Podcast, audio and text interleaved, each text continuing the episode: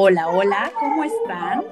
Buenas tardes, soy Paulina Castro, directora de Fundación Vive sin Cáncer, y estamos en un capítulo más de este podcast que está dedicado para todos ustedes que puedan contribuir a su salud.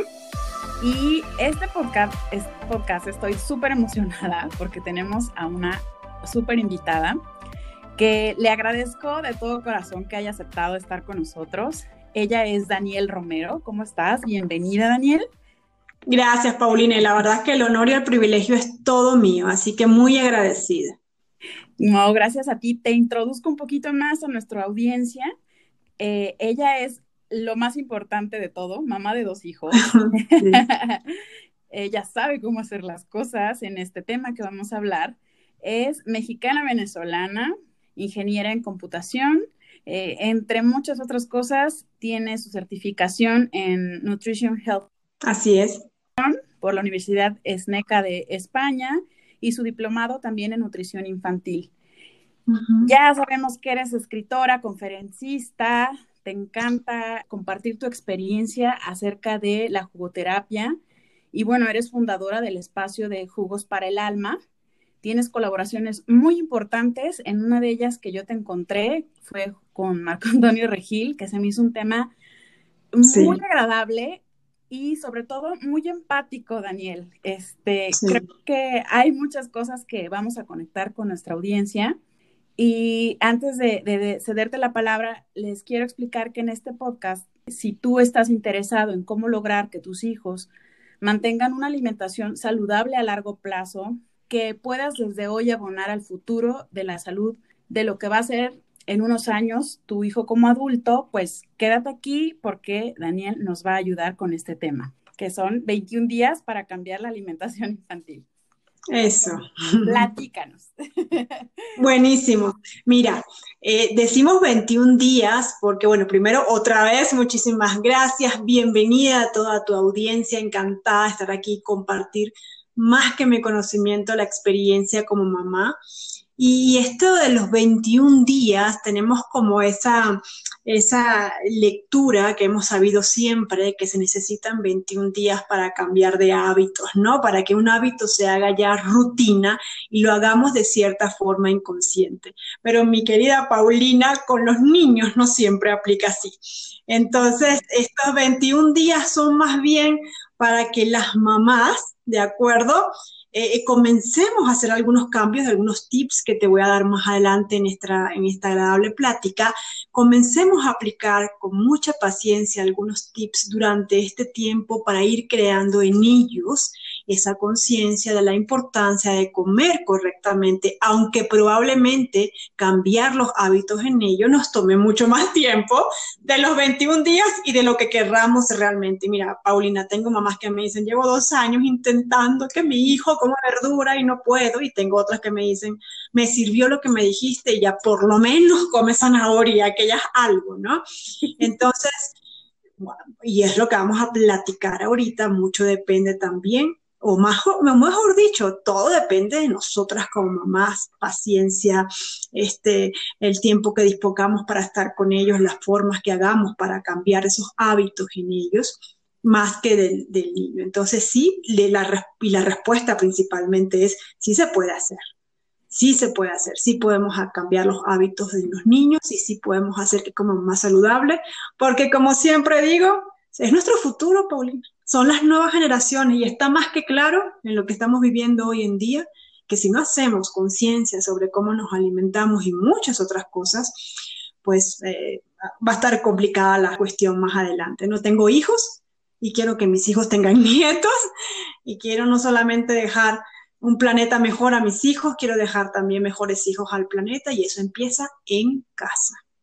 Claro, y como dices, creo que en la situación que estamos viviendo ahorita, nos damos cuenta que, por ejemplo, también vamos a tocar el tema del sistema inmune.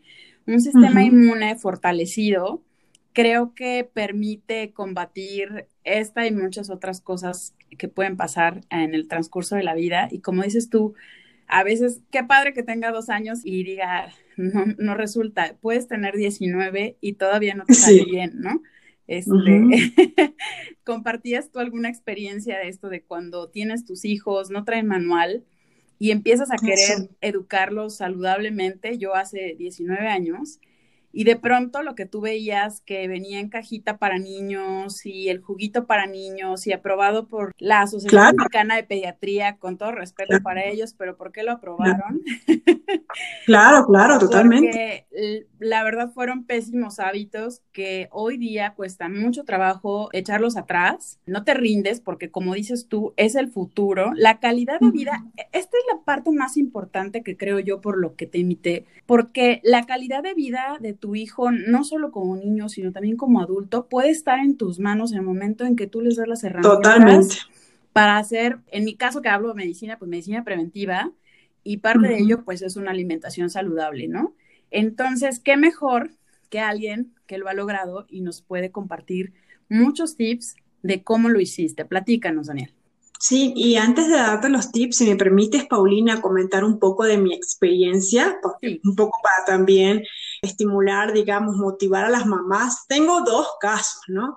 Tengo un niño que creció justamente, como lo acabas de comentar, con todas estas cajitas de, ya ves que vienen por edad, de 6 a 9 meses, de 9 a 12 meses, de un año en adelante, pues que tenían todos los requerimientos que el niño necesita, necesitaba, al final no dejan de ser productos o alimentos, si se quiere decir así, procesados y ultra procesados, pero pues yo decía que si estaban en el súper era porque mi hijo lo podía comer, ¿no? Y tiene todas estas certificaciones y cosas, ¿no? Y por supuesto, esto sustituía la alimentación más sana que yo hubiese podido darle en su momento, ¿no? Estos estas, es que siempre se me van los nombres, estos frasquitos de frutas ya licuadita y yo la metía en la bolsa y vámonos, ¿no? Y ya le daba y al niño le fascinaba y luego me enteré la cantidad de azúcar que tiene y me quería morir y luego me di cuenta que el niño no me aceptaba más nada porque tenía un paladar muy acostumbrado a los alimentos muy azucarados. Y eso empezó desde temprana edad. Hasta que mi estimada Paulina, el niño me cayó en un cuadro de alergias, es alergia, tiene una alergia a la proteína de la leche y una serie de complicaciones a raíz de un proceso inflamatorio muy grave. Y estuvo un año y medio, desde los seis meses que fue el primer síntoma hasta casi los dos años, saliendo y entrando a distintos especialistas, pero nadie me decía que si yo le cambiaba la alimentación y le daba jugos verdes, ¿no? Que ya has visto mi página, y, cambiaba ciertos eh, hábitos en casa y, le ayudaba después de tantos antibióticos a reconstruir su flora intestinal, digamos, podía yo ayudarle a estar mejor. Cuando tuve un entendimiento de eso y empecé a estudiar y empecé a hacer cambios en la casa ya eh, repoblar su microbiota, digamos, con alimentos más ricos en enzimas y todo esto, en probióticos, el niño mejoró. Y deja tú que haya mejorado, dejó todos los medicamentos que tomaba hasta el momento. Entonces, yo, le, yo, yo, siempre digo este chiste en mis conferencias y la gente se ríe mucho. Entonces yo dije, mira, esto es una alimentación, como que sí funciona. Yo voy a tener otra hija nada más para probar que es así. Mi esposo no estuvo como que muy de acuerdo, pero al final, bueno, lo convencí. Entonces, lo convencí. Y tuve entonces mi otra hija, una bellísima niña, vegetariana. Eso es otra cosa que después, después les comentaré, pero es una niña muy conectada y es una niña que desde muy temprana edad decidió que ella no iba a comer animales, ¿vale? Y yo lo respeto.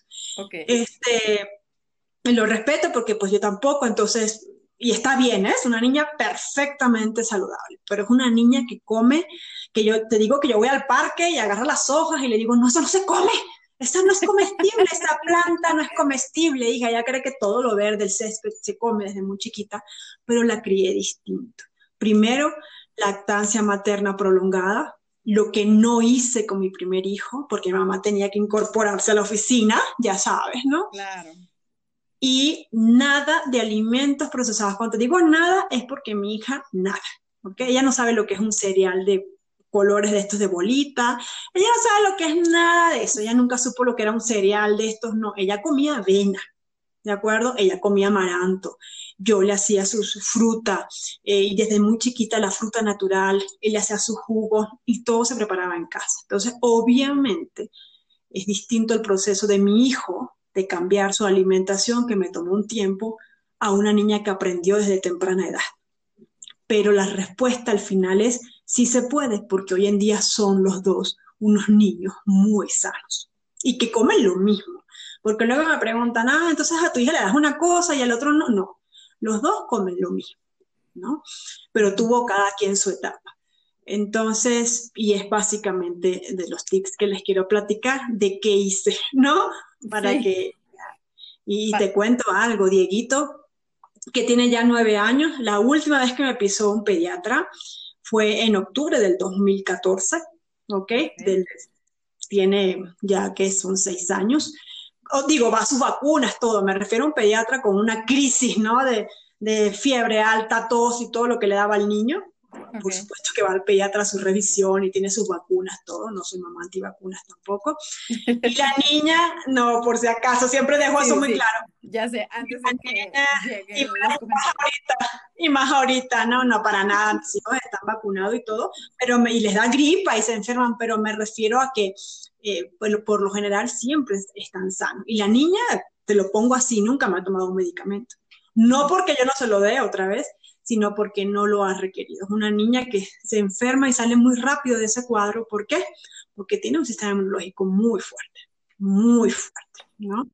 Entonces la lactancia materna ayudó muchísimo y tú lo sabes también, ¿no? De hecho, ahí tu experimento social, que, que, que es yo, yo así también decía con mis hijos, su educación ha sido muy distinta, no solo en la alimentación, y sí, el sistema inmune se ve muy fortalecido cuando te das más tiempo de la lactancia, cuando en vez de irte por el Gerber, ay, perdón, pero... Yo no este quería decir el nombre, pero justo eso. Exacto. Finalmente, creo que esto sirve para reeducarse. Claro. Y, y, no es nada personal, pero eh, ya lo ves en la experiencia, en los resultados, de lo que es, por ejemplo, mi hijo menor, que es Maximiliano, tenía una nana desde muy chiquito y su, o sea, ella se le dedicaba solo a él y eso incluía que todos sus eh, jugos, etcétera, fueran del día, ¿no? O sea, fruta del día, verduras del día, de todo. Y todo iba muy bien. Y de hecho, los dos han sido atópicos, eh, dermatitis atópica, pero su sistema inmune fue mucho más fortalecido hasta que vino la chica desde la nana y le metía contrabando de galletitas, ¿no? sí. Pero finalmente, a lo largo del tiempo sí se notan los cambios y sí es muy importante todo esto que tú nos platicas en tu experiencia. Sí, totalmente. Entonces, mira, y no, y sí, y sí, por supuesto, cada niño es distinto. Yo siempre soy muy cuidadosa cuando hablo porque pues en muchas conferencias también hay nutriólogos, hay pediatras, ¿no? Y siempre digo de con toda honestidad, y, y tú que sigues en mis redes sabes que soy una persona transparente, estoy hablando desde el punto de vista de mamá, con todo y que he estudiado muchísimo, porque sí puedo decir que he estudiado muchísimo y tengo el conocimiento, pero sabes que esos estudios y todo los he hecho más por mis hijos porque yo no tengo una base. Es que ese es el tema, Paulina, no nos enseñan nutrición en la, en la escuela, nos enseñan a sumar, a multiplicar, a la raíz cuadrada, el axioma de no sé qué cosa que nunca en la vida vamos a usar y no nos enseñan a comer que lo hacemos tres veces al día mínimo. Entonces, uno como mamá no tiene idea cuando le entregan esa cosita que dice, Dios mío, ¿ahora qué hago con esto? ¿no? Este, no nos enseñan y no nos enseñan ni siquiera a alimentarnos a nosotros mismos. Entonces, por eso el primer tip que ahí les va es, el cambio empieza por ti. ¿no?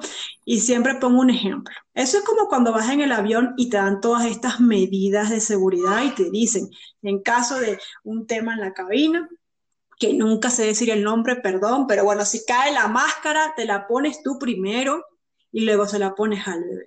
Aquí aplica exactamente igual. Tú no puedes obligar a tu niño o hacer que tu niño cambie una alimentación si no lo haces tú primero y consciente.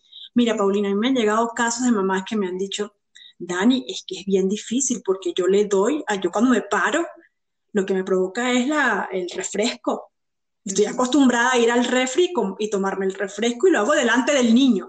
¿Cómo le digo que se tome el jugo de apio? y dije, pues, pues mira, ¿cómo te explico? Creo que tú tienes ya edad suficiente, primero, para saber que el refresco no es bueno, y segundo, para entender que los niños aprenden con el ejemplo. Al niño le puedes trachar la plática más larga y más compleja que tú quieras, pero él va a hacer lo que vea. ¿Ok? Entonces tú te tienes que tomar el jugo para que el niño también lo haga. Entonces, es así de sencillo. Los niños son muy visuales. ¿Ok? Son muy inteligentes, pero los niños son más visuales que otra cosa. Y ellos van a hacer lo que mi papá haga. Así de simple, Paul.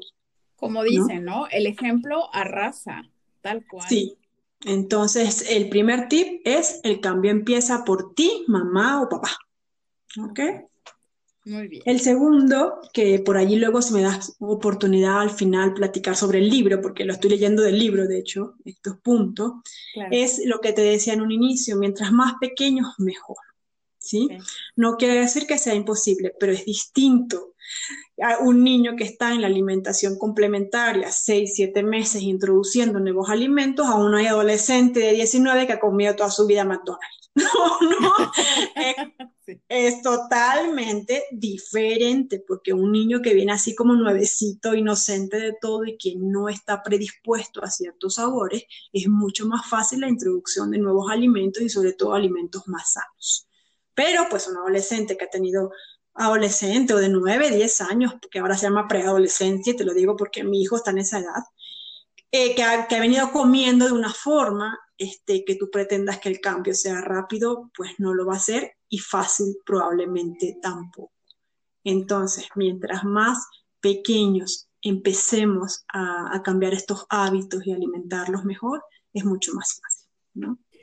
Muy bien. Sí, eso que decías, por ejemplo, del refresco, ahorita me acordé de mis mejores amigos, tengo amigos nefrólogos, y ellos me dicen, mis hijos no tocan un refresco, ¿no? Porque les consta que no los tomamos y que vivimos eh, cambiándole riñones a gente que se los echó a perder, ¿no? Entonces, ah, creo, que, creo que ese ejemplo, como dices, se nota mucho en muchas casas cómo arrasa, ¿no? Claro. No, no, no, totalmente. Y siendo médicos, pues saben muy bien, mejor que uno, este, todo lo, lo, que esto conlleva, ¿no? Entonces, sí, totalmente. El tercer tip, que es más de cocina, digamos, que les quiero compartir también desde mi experiencia es ponerle creatividad y cuando me refiero a esto es ponerle creatividad a los platillos. Yo, me acuerdo que en mis redes cuando empecé yo subía las caritas de, es que es muy curioso, los niños son muy particulares y muy diferentes, ¿no? Entonces yo subía la carita de hecha de frutas, no, no sé, que no me acuerdo, pero un perrito o una vaquita, ¿no? Y adornadita y la gente me decía, no manches, ¿cuánto tiempo pasas haciéndoles desayuno para poner la carita? Y le decía yo, miren una cosa, mi hijo no le gusta la papaya, pero basta que le ponga yo una cara de un conejo hecho de papaya, se lo come feliz. Claro, estaba chico, tenía como cuatro años. ¿Por qué? No lo sé, pero yo quiero que coma papaya, ¿sabes? Quiero que coma papaya. Entonces, si, me, si le pongo unos ojitos de blueberry, si le pongo unas orejitas y él se lo va a comer, pues lo hago. Entonces entendí que otra vez son muy visuales y era curiosidad. Lo que él le daba ganas de probar era la, curiosidad de comerse el conejito, ¿no? Entonces digo, aplíquenlo, de verdad. Todavía hoy en día, que ya están grandes, ya se preparan ellos el desayuno, me dicen, mamá, queremos hacer una mariposita y no sé qué, lo adornan con frutas y todo. Lo hacen y se divierten. Es chistoso porque pasan 30 minutos armando la mariposa y se la comen en dos minutos, pero bueno. yo, los veo y digo, ay no, qué flora si me da flojera su, sus animales de fruta. Pero este, hablando de la fruta, lo igual aplicaría para las verduras. Yo no soy partidaria, Paulina, de esconder las verduras. Ok. Porque luego he visto títulos de libros, este, eh, aprende a esconder las verduras para que tus hijos coman más. Está bien. Y eso lo puede ser en ciertas etapas, ¿no? Pero es mejor cuando el niño sabe que eso es espinaca. ¿Ok? Y que eso es el kale o la col rizada y que eso se llama eh, zanahoria y que eso se llama brócoli y que eso se llama coliflor, porque entonces hacemos estas cremas y esta sopa y le metemos todo y el niño sí se la puede comer, pero al final no sabe qué está comiendo. Entonces, si bien no soy partidaria de ocultar las verduras y los vegetales de hoja verde, pienso que pueden comer ensaladas crudas y familiarizarse. Otro punto que es válido para la creatividad es, por ejemplo, los smoothies, que tú los conoces, ¿no? Los ah, Claro, y le pones la, perdón, le pones el, banano y le echas unas hojitas de espinaca. y se lo licuaste y ese niño se lo comió y le pones un poquito de cacao y ya le supo más rico y se lo come. Eso también. Le puedes agregar unos granos también, ¿no? Por supuesto, y yo, por ejemplo, en casa que mi hija no come carne, entonces les agrego, le agrego una cucharada de una, este, ¿cómo se llama? Proteína que le encanta de chocolate para niños, etcétera. Pero, pues, es una forma también de hacerla comer esos alimentos, ¿no? También se vale pero de principio que ellos sepan qué carambas están comiendo, ¿Qué es lo que, y sobre todo, qué es lo que el otro tip, qué están comiendo y para qué sirve. ¿Para qué sirve? ¿Y por qué tienen que comer así? ¿Y por qué es preferible la lechuga y la espinaca que la bolsita de galletas? ¿No? Ok, sí. Ese sería el otro tip, la creatividad, que requiere mucha paciencia. Sí, creo que requiere paciencia y tiempo, ¿no? Pero estamos volviendo al punto de que son las bases para el futuro, los cimientos. Sí, totalmente. Y mira, ahorita estamos en casa. Yo siempre digo, es el mejor momento para despertarte un poco más temprano, no vas a pasar dos horas en el tráfico. Pues utiliza ese tiempo y, haz que tu hijo coma más sano y se desayune más sano, ¿no? Más saludable. Entonces, bueno, ese es otro tip que les quiero compartir. El cuarto, que ya hablamos un poco de eso, creo que me adelanté, es el tema de que se aprende con el ejemplo. Los niños son visuales, son este, más visuales que auditivos, digamos. Entonces, porque luego tengo mamás que le dan clases de nutrición a los niños, los niños, pues, mamá, tú te sigues tomando el refresco, perdón, pero eh, yo me, es lo que yo estoy entendiendo, ¿no? Entonces, aprenden con el ejemplo y los hábitos se hacen en familia, Paulina. Ok, sí. ¿Qué hacen en familia? Ok, cuando hablo de hábito, hablo de una rutina, hablo de algo a diario, no de vez en cuando. Y eso se fomenta y se fortalece en familia y somos los adultos los que tenemos que poner el ejemplo. ¿Ok? Ok, muy bien. El otro tip, que es el 5, este es buenísimo porque el cambio es paulatino. Estamos hablando de niños. Entonces también tengo los casos de algunas mamás que ven los talleres conmigo. Y entonces el pobre niño en la mañana se come, ¿ya puedo decir nombres o no? Sí, claro, claro. Se come la, ¿cómo se llama? Un bowl o una, un plato de Fruit Loops con leche de chocolate, ¿no? Y, y una, un juguito de estos Tetra marca X, de Jumex, de naranja, ¿no? Y eso es lo que el niño está acostumbrado a desayunar toman el taller conmigo y entonces se ponen exóticas y mañana le sirven al niño quinoa con frutos rojos y jugo verde y el niño dice, Madre Santa, ¿qué es esto? No voy a comer. Entonces, no, así no funciona. ¿Ok? El cambio es paulatino, un, algo que ha funcionado muy bien y es un tip, es cambiar una cosa a la vez. Es decir, le cambias el cereal primero y le intentas con la avenita y le dejas la leche de chocolate que le gusta. ¿ok? Pero ya cambiaste una cosa, igual y le dejas el bendito jugo, que igual por dárselo una semana más no pasa nada si se lo vienes dando dos años, ¿no? o le dejas el Fruit Loops y le dejas la lechita de chocolate y le haces un jugo, pero de la casa. Le haces un juguito de naranja casero. ¿sabes? Un juguito de manzana casero, o le preparas, Dios mío, una, una limonada o una agüita de Jamaica que es tan deliciosa y tan buena, diurética, vitamina C, y le ofreces en, en vez del envasecito, además bien contaminante, ¿verdad? Un juguito hecho en casa. Y así vas, paulatinamente cambiando. Comienzas a agregar aguacate a sus comidas para agregar algún alimento crudo, grasas saludables, y poco a poco, hijo, o le pones pepino, si le gusta, en palito, en cada una de sus comidas y así poco a poco. Pero los cambios no son de un día para el otro, ni siquiera para los adultos, vamos a estar claros, ¿no? Claro. Menos para los niños. Y creo que puede a veces ser como cuando, como las adicciones, ¿no? Ves que se habla mucho de la adicción a los carbohidratos cuando ya estamos tratando con un adulto, con un adolescente de entrar a este tipo de cambios, puede haber como recaídas. Ejemplo, estas épocas decembrinas donde hay mucha caloría y vas a la casa de la abuela y la abuela cocina delicioso, pero muy calórico. Entonces se quedan como con esos requerimientos. Claro. Y eso que dices, dar la opción de, por ejemplo, es que se me antojó, eh, no sé, un refresco, porque bebieron refresco después de mucho tiempo con el familiar y entonces les digo, bueno, vamos a hacer agüita de Jamaica, ya no le poníamos azúcar, le voy a poner azúcar esta semana, ¿no? O sea, como para ir para atrás otra vez un poquito, como dices, paulatino. Claro, Claro, totalmente, totalmente. Entonces, sí, totalmente de acuerdo. Y ese es el, pues el otro, el quinto tip que les quiero compartir. Uno que es súper controversial, ¿ok? Es no premiar a los niños por comer saludable. Yo siempre les digo a las mamás, eso tiene que ser algo natural, algo que debe ser parte de sus vidas. A ver, nosotros premiamos a los niños por ir a la escuela. Tú le dices al niño, si vas a la escuela hoy, cuando vengas te doy una paleta. No, tiene que ir a la escuela. no. Mira, que hay muchas nuevas crianzas que lo hacen y... ah, no, no, no, no, no. qué difícil. Bueno, bueno, vamos por otro ejemplo.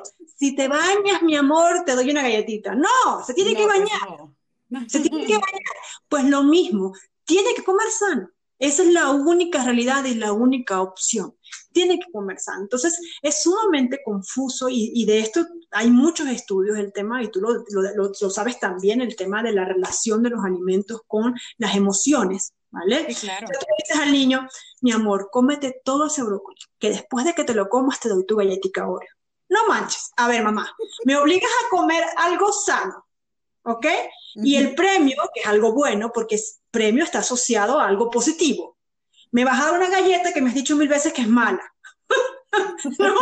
Es la confusión. Entonces, claro, crecemos. Cuando nos deja el novio, nos atragantamos helado de chocolate, porque todas las emociones, ¿no? Las estamos justamente poniendo en, en, los alimentos. Es sumamente confuso. Tampoco estoy de acuerdo, perdón, en eso de que eh, bueno, en la semana coman bien. Y si comen bien en la semana, el, sábado vamos a atragantarnos en, no sé, por decirlo peorcito, McDonald's, ¿no?